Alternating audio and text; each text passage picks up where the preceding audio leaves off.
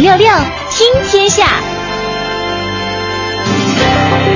一零六六听天下，首先来关注到，在最近召开的中国网络空间安全论坛上，公安部表示，旨在保护个人身份信息安全的网络身份证将通过银行卡、社保卡被推广。所有的网络身份证的签发均由国家密码管理局的系统提交全国人口库进行身份审核，确保网络身份证的真实性、有效性，并且每个公民只能有一个与其其实的真实身份唯一对应的网络身份证。嗯，如果拥有网络身份证的话，且不说在呃网络隐私方面的这些这些东西，我就是说，以后咱这个键盘侠能不能会少了一大批？哎，对啊，你看我真的我特别讨厌上网上一些很多的键盘侠，最近有很在这个电脑后边。哎，对，最近有很多的新闻事件呢，然后呢，这些键盘侠们就充分发挥自己的想象力。嗯，比方说，在昨天有一个新闻特别的特别的受关注，就是在呃北京八达岭野生动物园，嗯，那个有一个有一辆车，结果呢，这车上就是半套半道啊是不允许的，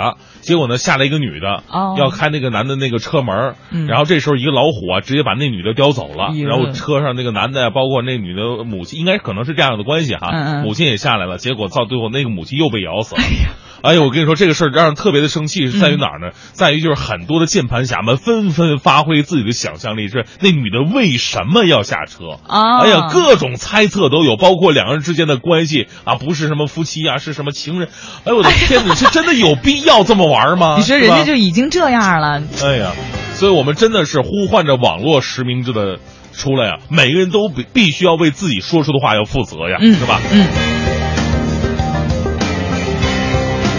好，我们继续来关注下一条新闻。从本月起呢，用协和医院手机 app 和银行自助机预约挂号放号时间，从以前的早上九点调整到了下午四点。那院内自助机呢，从以前的上午九点半调整到了下午的五点。那这样的时间调整呢，是为了更加方便患者在白天更便利的时间段来挂号。嗯，而目前呢，医院就诊可以多种方式预约挂号，预约途径呢包括手机 APP，包括银行自助机、院内自助机、幺四幺幺四电话等等。北京、天津、河北等十五个省市的患者可以直接通过手机 APP 在线签到预约挂号，今后呢还有望全国推广。嗯。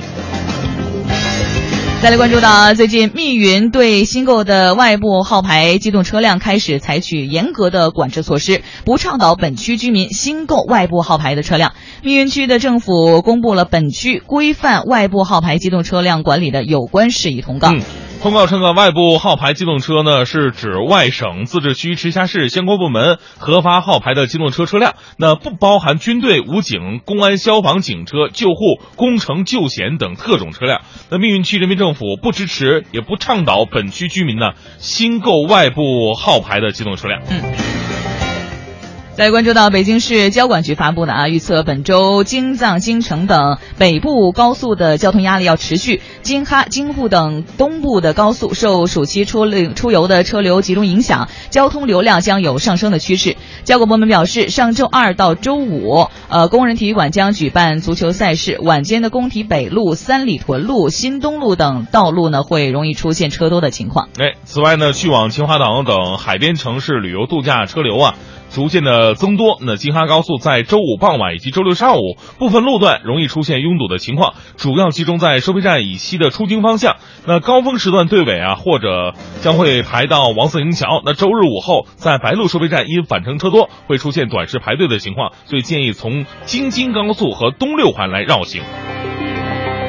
再来关注到最近，北京市政府常务会议审核通审议了五月、六月首都环境建设考评及生活垃圾处理设施建设进展的情况报告。五月、六月全市脏乱点处置率分别为百分之九十八点七七和百分之九十八点一七，均超过了百分之九十八。而各区针对性开展露天的烧烤大排档、施工工地以及旅游景区周边等环境的专项整治，积极开展市民身边环境问题治理，全市环境水平在不断的提升。通过两个月的明察暗访，报告指出，城区的城中村以及周边环境问题啊，呃，和高发区域，特别是部分铁路、高快速、